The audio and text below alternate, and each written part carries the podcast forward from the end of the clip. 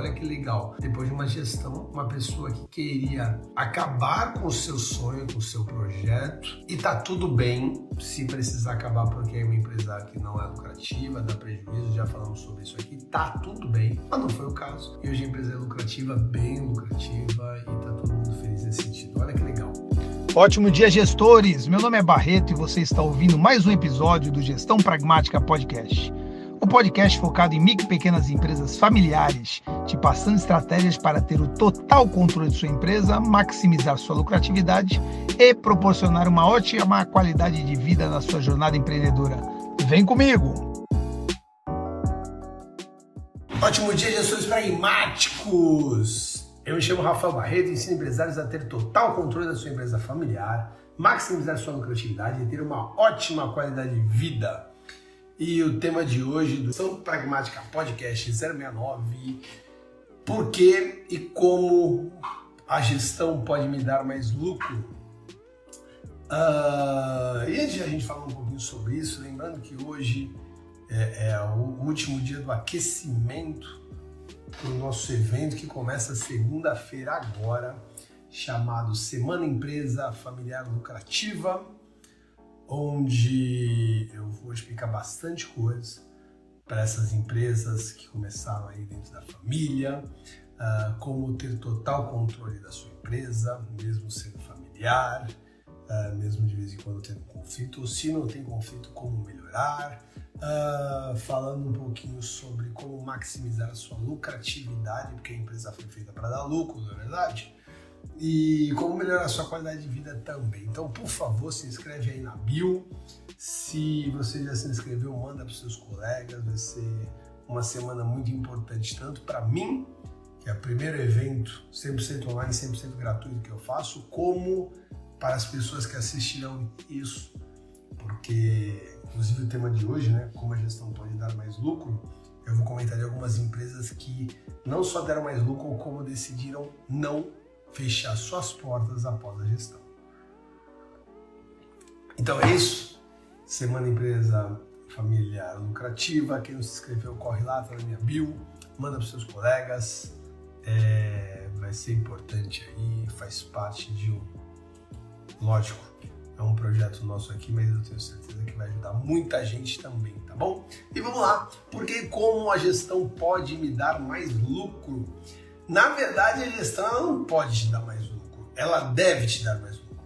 Eu, na hora que peguei esse título, eu falei, cara, eu vou mudar para dev. Mas falei, não, eu quero deixar esse esse título e, e, enfatizar isso na hora que eu começar falando. Ela não pode te dar mais lucro, ela deve te dar mais lucro. É, porque não tem como comparar uma boa gestão, e eu não estou nem falando uma ótima gestão, estou falando nem uma gestão MGP, metodologia de gestão pragmática, estou dizendo uma, uma, uma, gestão simples, uma coisa tranquila, é, com uma gestão ausente. Não tem, não tem nem comparação. E se não tem nem comparação de uma gestão pequena para uma gestão ausente, não vamos nem falar sobre uma ótima gestão, uma gestão aí com uma metodologia, uma gestão de resultado a curto prazo, uma gestão pragmática. Não vamos nem comentar sobre isso porque não, não se faz necessário. Uh, uma gestão estruturada, não, uma gestão pequenininha ali com responsabilidade. Agora, porque, amigo, vamos combinar uma coisa? Muita gente fala que faz a gestão do seu jeito. É que nem eu faço medicina do meu jeito. Eu me medico e pronto. Deu pra entender?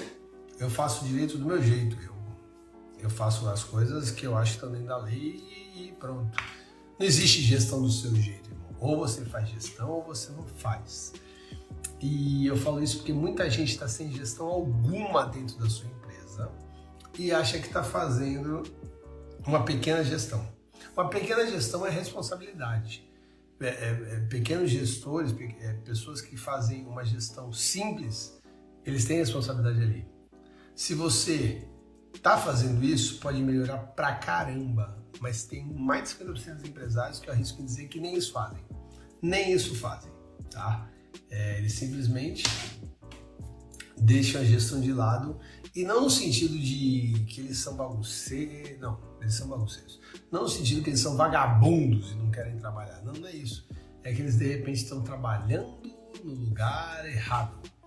Eles estão ali só pensando na atividade fim, eles estão só apagando fogo e não estão pensando na tríade, né? Você precisa fazer a sua empresa sim vender mais, você precisa reduzir os custos da sua empresa e você sempre tem que transformar a sua empresa em valor agregado para o seu cliente. É a tríade aí que, que, você sempre tem que estar focado, né? Uh, custos é que nem unha, né? Você tem que ficar cortando o tempo todo porque ele cresce.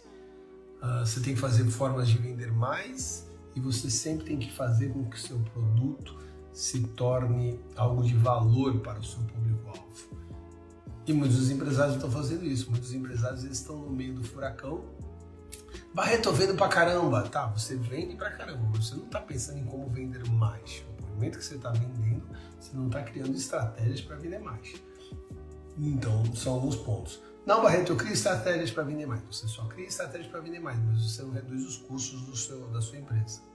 Não, Barreto, eu reduzo os custos da minha empresa. Tá legal, mas você está agregando valor ao teu produto e serviço para sempre o teu produto ser atrativo. Ontem eu estava ouvindo o Bruno Perini, ele comentou de uma moça que eu discordo o nome dele, dela, mas ela tem uma frase muito legal, depois eu vou pegar quem é, que é vender barato é um luxo.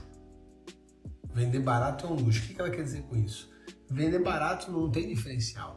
Então só pode vender barato quem tem condições, quem pode se dar esse luxo. Por quê? Porque você vai entrar numa guerra de preço.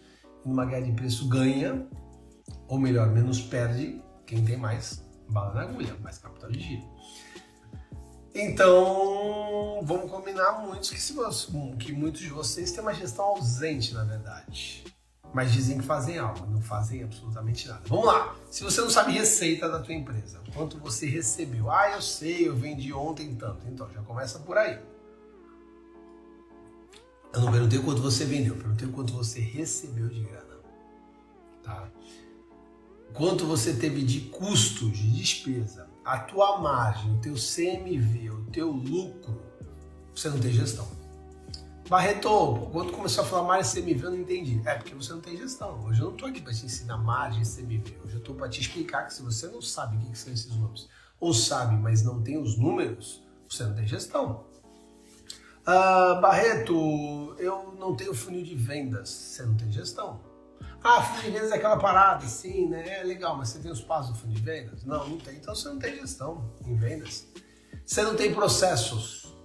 Ah, um, um, uma pessoa nova que entra na tua empresa, ele vai aprender ali por osmose, sentado lá de uma outra pessoa, e vai aprender. Você não tem processo, você não tem gestão. Você não sabe quanto custa o teu estoque. Pô, Barreto, mas caramba, eu, eu, eu sou dono de um, de um supermercado, é complicado controlar estoque. Ah, é? se tu é dono de um supermercado, é prova de um supermercado, não de um mercadinho, é provável que você esteja no lucro real. E se você não controla o seu estoque, você está perdendo dinheiro. Você não tem gestão. Não, Barreto, eu tenho um mercadinho pequeno. Se o mercadinho é pequeno, dá para controlar o estoque. Ele é pequeno. Uh, nossa senhora, mas eu tenho 10 mil itens no meu estoque, como é que eu vou, vou saber o valor todo? Vai fazer o balanço uma vez, vai ralar pra cacete e depois vai controlar as entradas e saídas e fazer auditoria de vez em quando. Tem desculpa. Se você não tem controle do seu estoque, você não tem gestão do seu estoque. Ponto final. Né? Se você não tem um processo estruturado para ouvir seus colaboradores e dar feedback, você não tem gestão.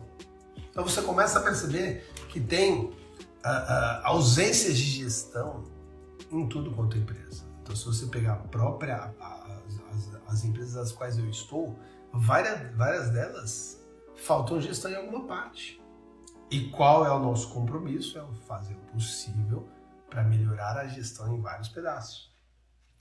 E aí eu estava comentando com vocês na introdução, né? É, cara, vamos falar aqui de uma empresa, por exemplo, a empresa Fluir, a empresa Fluir da Valkyrie, tudo esses dias aí, a Valkyrie mandou uma mensagem, olha Barreto, se você precisar um dia de um testemunho, pô, você sabe que gente fez um trabalho mó legal, seria um prazer. E, cara, é lógico que eu vou, vou bater esse papo com a Valkyria. Mas a Valkyria, eu conheci ela no Sebrae e ela querendo saber como fechava a empresa e chorando copiosamente. Ela chorava copiosamente, querendo saber como fechar a empresa que ela não aguentava mais.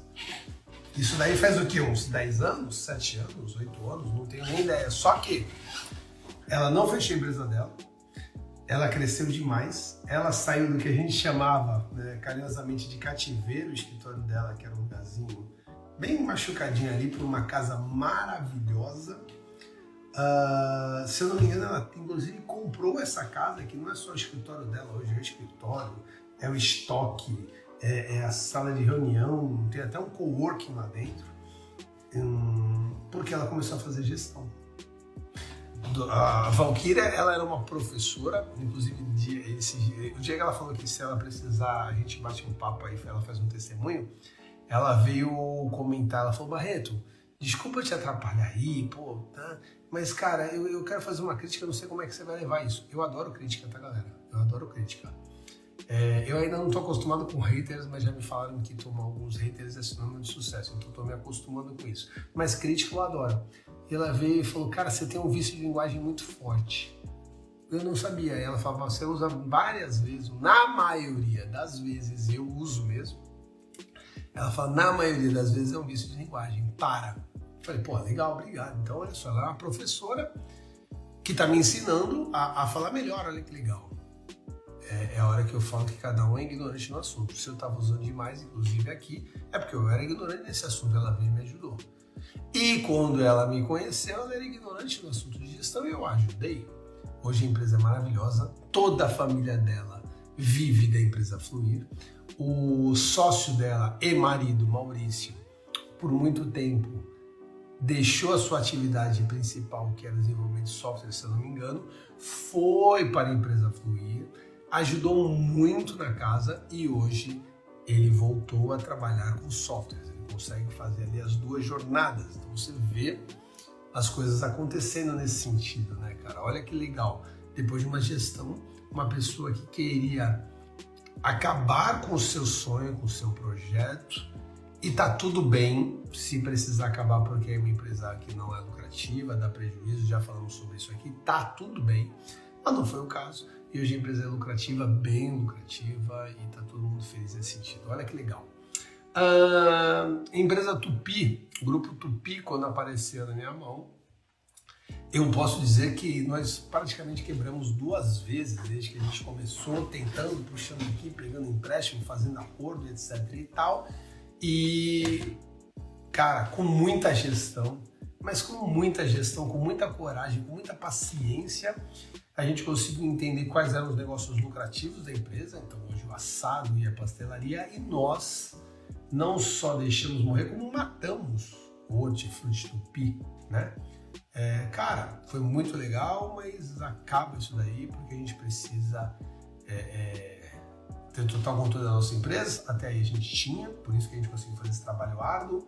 Maximizar a lucratividade a partir do momento que a gente pega aquele nosso segmento que mais, que menos dá lucro, ou melhor, que até dá prejuízo, e começa a migrar das outras empresas que dão lucro, então é maximismo e lucratividade, e o ambiente familiar, uma vez que trabalha os dois irmãos e a mãe, melhora deveras, porque é muito menos estrutura, muito menos trabalho, e a qualidade de vida nem fala, né?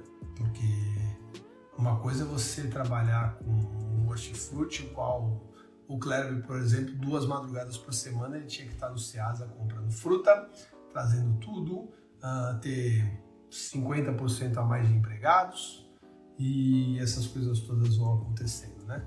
Então hoje tem um, tem um time pela metade, né? De vez de ter 30, 40 colaboradores, ter 10, 15, 20 colaboradores, não precisar mais subir para o CEASA de madrugada, as coisas vão ficando cada vez mais fáceis, não é verdade? Então, tá aí uh, a empresa Fluir que depois de gestão de 4, 5 anos, inclusive eu transformei um cara lá no monstrinho, o Fernando, que era um cara que não, não sei se vocês lembram dessa, dessa entrevista, o Fernando era um cara que não abria a conta corrente porque os números vermelhos davam um nível de ansiedade que deixavam ele mal, então ele simplesmente ele não abria a conta corrente, semanalmente era alguém do MGP que abria para olhar Olha que loucura tava isso. E hoje o, o Fernando ele manja de CMV, ele faz ficha técnica de todos os produtos que ele tem. Uh, uh, é sensacional. Né? Ele é um gestor aí fantástico. O Kleber fica mais na parte da atividade fim de alimentação fora do lar. É bem legal isso. E tem um cara, que inclusive eu quero marcar e bater um papo com ele. É o Flávio da marca Site, que ele também foi me procurar. Falou, Barreto, eu acho que não tem mais jeito. Eu acho que acabou. E ele estava pensando, esse não tinha decidido se ia fechar ou não, mas ele estava pensando e a gente foi pelo lado contrário. Hoje, o Flávio da Marca Site está muito feliz com o trabalho dele, ele chegou em, em, em números recordes de faturamento e de lucratividade. Ele comprou a parte do sócio e esse cara está muito feliz. Né? Então, inclusive, o nosso site é dele. Né? Então, poxa, olha quanta gente aí, depois apenas da gestão. Uh, a empresa Fluir, a atividade fim dela é serviços de limpeza. Aprendi com a dona Valquíria que não existe faxina e sim limpeza. Então, serviço de limpeza. E o que ela continua fazendo até hoje? Serviço de limpeza. Ela não mudou a atividade fim dela. A única coisa que entrou foi a gestão, mais nada. Uh, o grupo Tupi, eles tinham hortifruti, pastelaria e assados Tupi quando eu entrei. E hoje continuam com pastelarias e assados Tupi. Eles só trouxeram a gestão para a empresa, perceberam que o hortifruti não encaixava nessa gestão e finalizaram. Eles aumentaram, eles colocaram um produto novo, eles mudaram o segmento, eles trocaram o segmento? Não, de maneira alguma. Uh, marca site, ele fazia site e marketing digital. Ele continua fazendo o quê? Sites em marketing digital. Ele não mudou o segmento dele, ele só colocou gestão. Eu estou falando de três empresas que pensaram em encerrar suas atividades e, e os empresários procurarem empregos para hoje serem empresas lucrativas. Uh, inclusive, eu tenho até o valuation de uma delas. Valuation é quanto é que a empresa vale, mas como eu não falei, pra, né, não falei se eu poderia falar sobre isso aqui, eu não vou falar o valuation dessa que eu sei. Mas essa empresa está milionária. Essa empresa vale milhões já. Então você começa a perceber algumas coisas legais. Então, não, você precisa fazer gestão. Não tem como você não fazer gestão. Ah, mas eu não tenho tempo. Vou de duas uma. Ou você arruma tempo, ou você contrata tempo. Hoje, a gestão financeira da minha empresa não é feita mais por mim, é feita por um colaborador. Hoje, toda a minha gestão comercial não é feita mais por mim. Ela é feita por um sócio. Então, ou você arruma tempo, ou você contrata tempo. Não tem outra forma de você escapar. E galera, ah, mas eu, tô sem recurso financeiro agora, então arruma tempo. E não é tanto tempo assim. Eu costumo falar que, cara, de repente, pega a tua primeira hora do dia só para fazer gestão. Então, se você entra às 8 horas, fala que você vai começar a receber as pessoas 9 e meia, por exemplo. Das 8 às 9 e meia, ninguém te interrompe. Uma hora e meia por dia. Você não fazia nada até então. Ou então, quando terminar o dia 18 horas, fica uma hora mais na empresa, 19, e faz a tua gestão. Inclusive, a gestão ela precisa ser diária, tá? Tem várias informações de, administrativas que elas não podem ser. Ah, não, então eu vou separar sexta-feira para fazer isso. Eu não aconselho, tá? eu aconselho você pegar uma hora por dia, que vai dar cinco horinhas né, da semana, do que uma sexta-feira inteira, que são oito horas. Essas três horas que você ia ganhar mais na sexta-feira, eu tenho certeza que elas vão ser diluídas para você lembrar o que, que você fez na segunda. Então eu, eu prefiro diariamente. Começa com uma hora, depois vai para uma hora e meia, as coisas vão melhorar, você vai otimizar o processo. Amanhã você consegue fazer, fazer duas horas a gestão da sua empresa e aí duas horas por dia é sensacional para você que não faz, não faz gestão. E lógico, depois você vai descobrindo que você tem cada vez mais possibilidade de ganhos, de redução de custos na gestão, você contrata uma pessoa. Galera, dois anos atrás eu pagava todas as contas da empresa, recebia todas as contas, eu, eu, eu tinha uma pessoa ali para fazer a, a parte do marketing, mas eu colocava os posts. E hoje eu tenho pessoas para fazer isso, meu tempo é muito mais livre e essas pessoas elas se pagam facilmente. Uh, o valor que esses caras fazem, eu tenho certeza que por eles fazerem eu recebo três, quatro vezes mais o valor que eu pago para eles. Então é, é, é importante você entender isso daí. Então, se você não tem tempo, arrume tempo. Se você não sabe fazer, mesma coisa. Ou você aprende a fazer, que não é difícil. Você tem que dar uma chance para as pessoas, né? para as pessoas. Tem que dar uma chance para você. Você tem que dar uma chance para o aprendizado. Aprende devagarzinho. Vem aí um evento 100% online, 100% gratuito. Uh, Semana Empresa Familiar Lucrativa, cara. Então, poxa, vai lá, se inscreve, 100% gratuito, 100% online, chama teu sócio, aprende. Mas se você continuar com uma dificuldade ou outra, porque existe, né? Essas dificuldades. Eu, por exemplo, sou um cara difícil pro artesanato, odiava artes plásticas quando eu era pequeno. Ai, vamos pintar uma tela, meu Deus do céu. Cara, eu lembro de uma sacolinha de macramê. Uma sacolinha de macramê que era pra... Eu te juro que esse negócio virou trauma, galera. Trauma. Eu, lembro, eu vejo uma sacola de macramê, eu lembro na hora. Macramê eram, eram quatro barbantezinhos que eu tinha que ficar entrelaçando até fazer uma sacola. E aí a gente recebeu esse negócio, que a gente ia entregar esse negócio no dia das mães, era em maio. A gente começou em fevereiro, três meses para fazer a sacola, alguma coisa assim, tá? E cara, todo mundo começou a fazer, todo mundo começou a fazer. Eu lembro até hoje, os meninos iam fazer a sacolinha de macramê, as meninas iam fazer bordado. Eu acho que era isso, em maio, sei lá. Aí comecei a fazer, comecei a fazer, os meus amigos também começaram a fazer e tudo.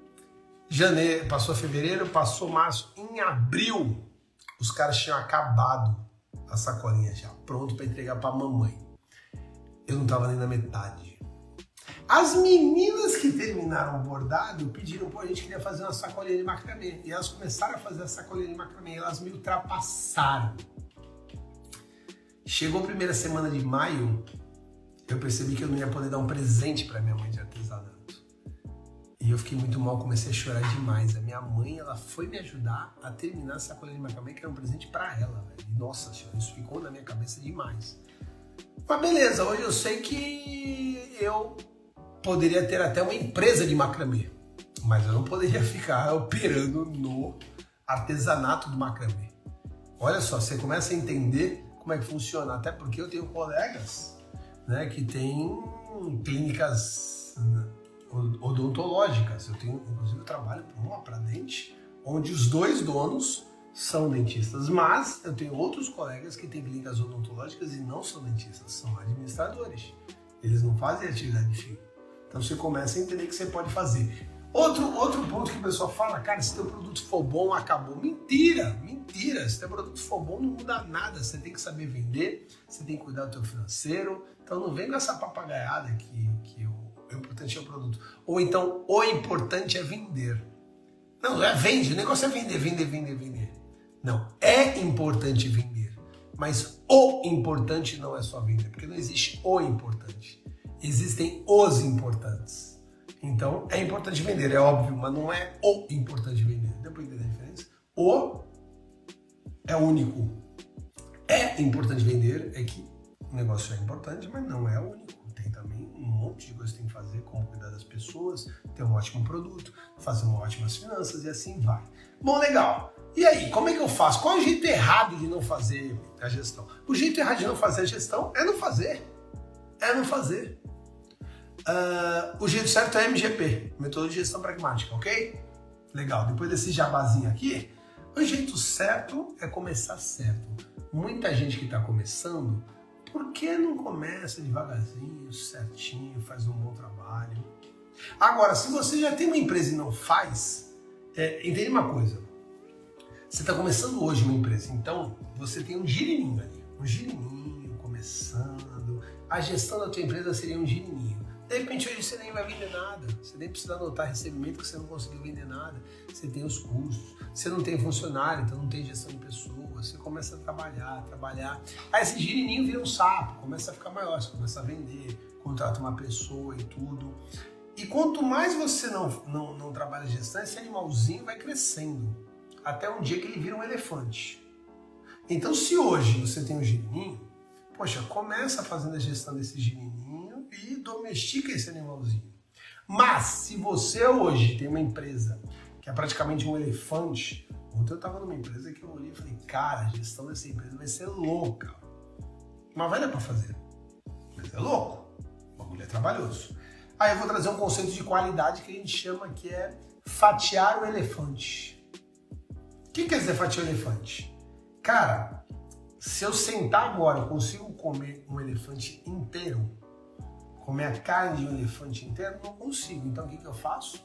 Eu fatio o elefante e como em pedacinhos e pedacinhos. Esse elefante provavelmente vai me dar proteína durante um, dois anos. É isso que você tem que fazer.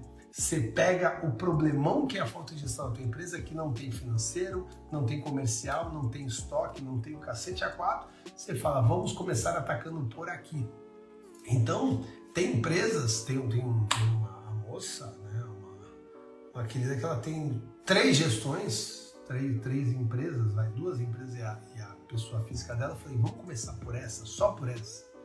Esse primeiro mês é aprendizado, não adianta eu tentar fazer das três e você não conseguir entender. Vamos começar só por essa?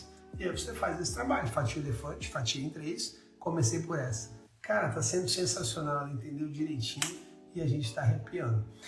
E você não fazer, ele vai trazer um monte de BOzinho, né, cara? Quais são os BOzinhos que vão te trazer? Olha lá, eu trouxe aqui uh, um monte de, de dificuldade que acabam com o seu negócio quando você não tem gestão. Primeiro, achar que plano de negócios, modelo Canvas ou planejamento estratégico não é importante. Você acha que isso é bullshit, você acha que isso é bobagem, você deixa de lado e fala, cara, eu não tenho tempo para essas coisas. Você já começa errando aí e beleza. Esse é um erro que muita gente comete. O que, que você deve fazer então para ter uma gestão o qual vai fazer a sua empresa lucrar mais? Dar valor para essas coisas. Plano de negócio, modelo Canvas, planejamento estratégico. Estamos chegando aí no final de um ano, o que, que você vai fazer para o próximo ano? Você tem que sentar e bater um papo nisso. Dois, esquecer ou não dar valor para estudar o mercado. Como é que está o mercado lá fora? Porque eu tô aqui, né? Há duas semanas eu faço live todo santo dia. E por que que eu tô aqui? Tiozão de 43 anos, velho, que, que a primeira live que eu fiz, há 69 lives atrás, eu apertei o botão e a câmera estava virada, eu comecei a falar tava, e estava filmando a parede, porque nem isso eu soube fazer. Por que, que eu tô aqui? Porque eu comecei a perceber que tem muito mercado para o digital. Por exemplo, eu faço terapia online e amo fazer terapia online. Por que, que eu amo fazer terapia online? porque é muito mais prático para mim, muito mais pragmático. Eu não preciso ir até a clínica da pessoa. Eu estou aqui, abro a câmera, pá. Na maioria das vezes, inclusive, a minha terapia é logo depois da live. Eu termino a live 7h50, é o tempo de tomar uma água e tudo, e terapia. Para mim é fantástico. Se eu, que sou um cara que sou adepto da terapia dezenas de anos, eu migrei para online e gostei, Opa, isso é um mercado importante. Então você tem que estudar o mercado. Terceiro, achar que o negócio é muito mais ou muito menos do que a realidade. Quando você faz um plano de negócio do Sebrae, eu adoro o plano de negócio do Sebrae, que, que quem montou foi o Sebrae Minas, inclusive, Sebrae Minas Gerais. Tem uma hora lá que você coloca o valor que você acredita que você vai faturar. E aí ele pede, e essa é a versão realista. Aí ele pede uma versão otimista e uma versão pessimista. Se você tentar colocar mais de 20% para cima ou para baixo, ele fala, meu irmão, teu planejamento está muito ruim. Não é assim que ele fala. Assim seria se o plano negócio fosse da MGP. Que ia falar, porra, tu tá, tá errando em mais de 20% para cima e 20% para baixo. Tá aparecendo o Datafolha, cacete, pelo amor de Deus, agora você não é censurado. Vamos lá.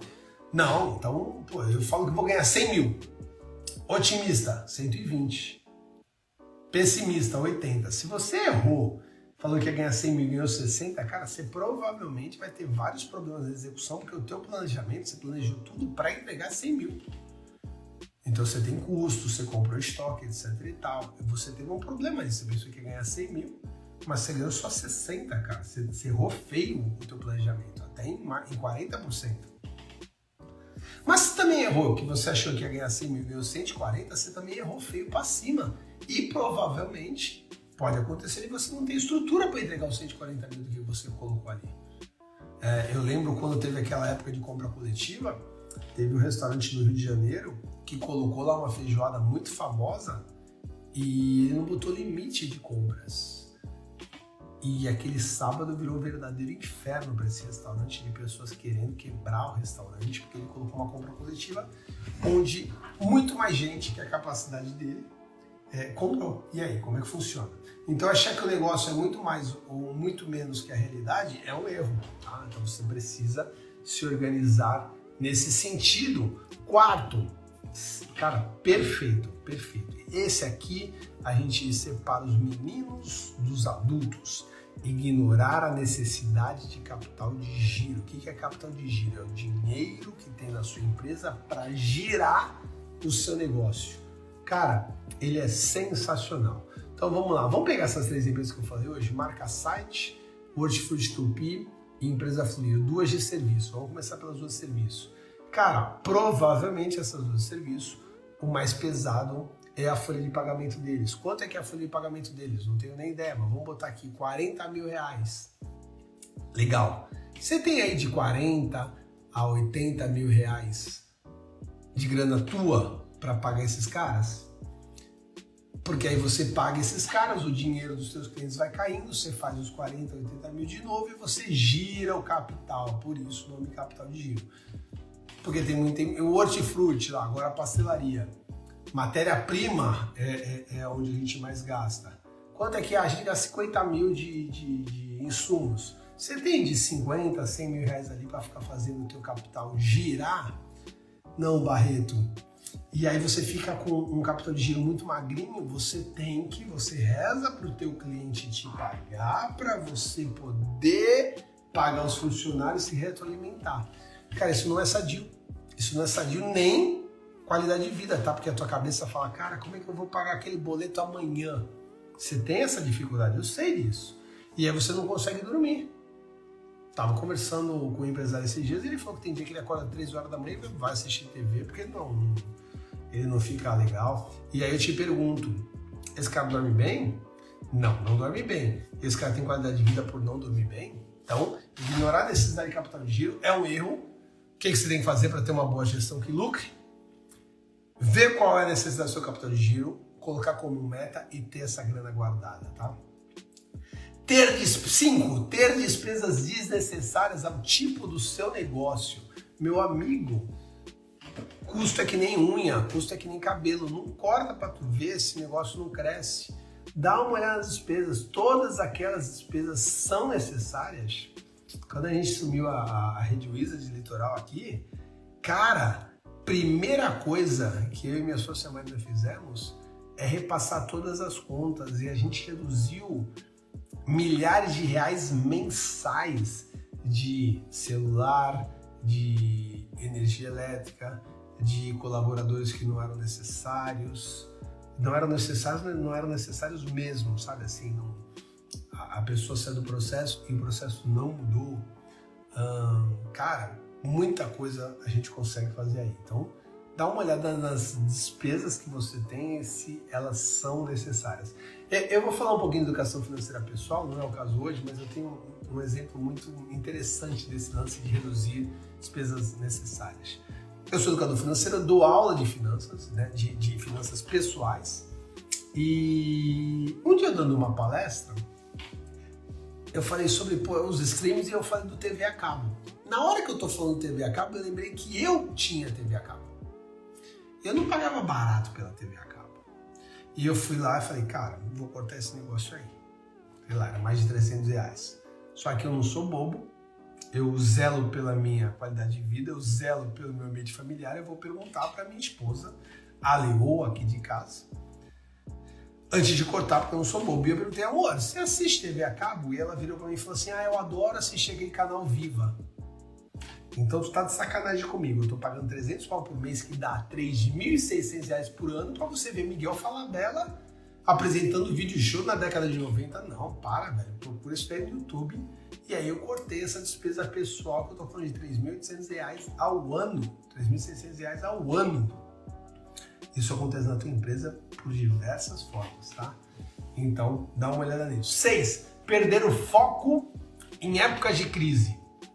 Cara, vem uma crise e você começa a inventar moda. Eu fui num, eu fui num hortifruti raiz, sabe? Aquele de frutas esses dias, onde dentro do hortifruti ele abriu vários quiosquinhos colocando produtos que não tem a ver com o segmento dele. E aí você começa, inclusive, a não entender o que é aquele espaço e você vai cada vez mais perdendo ali a sua cultura, a sua personalidade e aí fica complexo. Uh, toma cuidado né, para não perder o foco da sua atividade fim, tá? Porque no mercado competitivo, cada um está se tornando especialista. Eu sou um cara que quando eu vou, vou arrumar ar-condicionado, eu procuro um especialista para arrumar ar-condicionado. Um pintor, eu procuro pintor. Né? É, um especialista no assunto. Então toma cuidado que quando você é muito generalista, você pode perder aí grande parte do seu público. Sete, ah, esse aqui, é, esse aqui é básico, né? Tratar o dinheiro da empresa como se fosse seu. Misturar finanças pessoais e profissionais. Todo mundo sabe desse, pouca gente separa. É muito louco. O que você tem que fazer? Separar não tem como. Agora, galera, de novo, tá?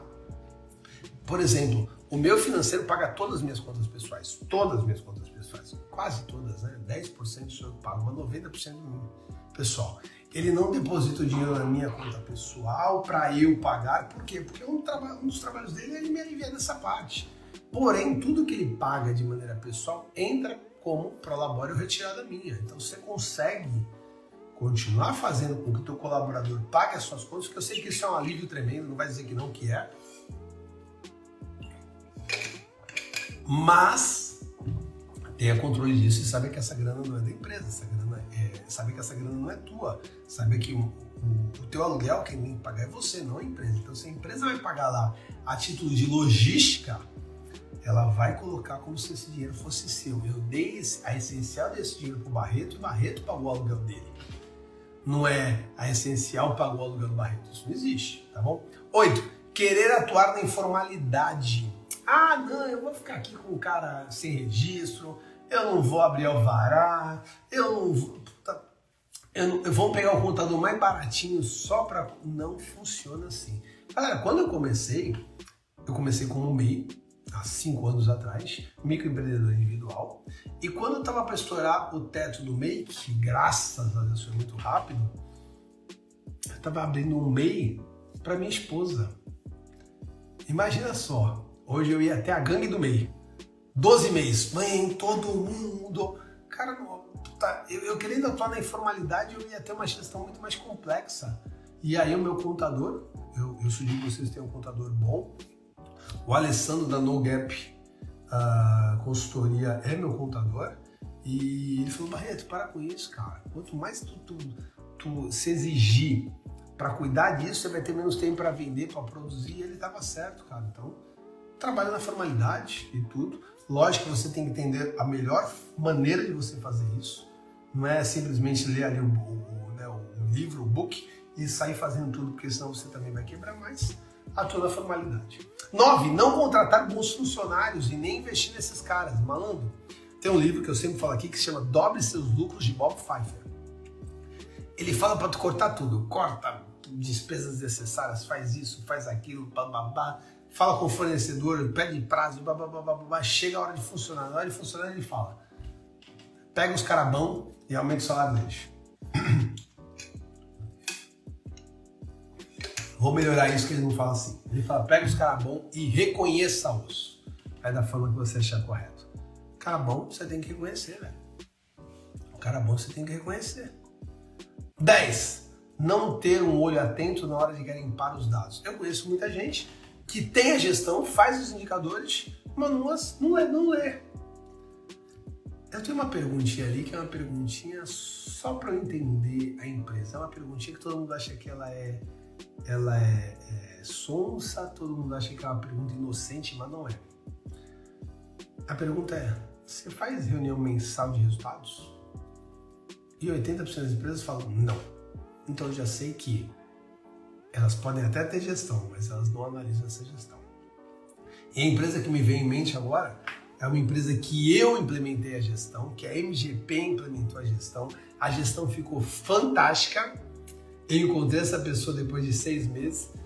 E eu falei, e aí, como é que tá? Ela falou, Barreto, tudo continua da mesma forma que a MGP deixou. Eu falei, cara, sensacional. E aí, como é que tá seus resultados? Ela falou, olha, faz uns quatro meses que eu não sento para olhar. Ah! Tá tudo prontinho, tudo arrumadinho, você driblou até o goleiro e vai chutar para lateral. Não faça isso. Então, tenha o olho atento na hora de garimpar os dados. 11. Apresentar uma imagem ruim do negócio. Isso eu aprendi de uma forma bem interessante, né? Não sei se vocês lembram, mas a empresa essencial começou como Vamos que Vamos. Eu andava vestido de super-herói e eu adoro isso. O meu cérebro é isso. Adorei que meu, eu tive dois filhos gêmeos. Ontem, por exemplo, eu fui o Hulk durante quatro horas, praticamente das seis às dez eu fui o Hulk.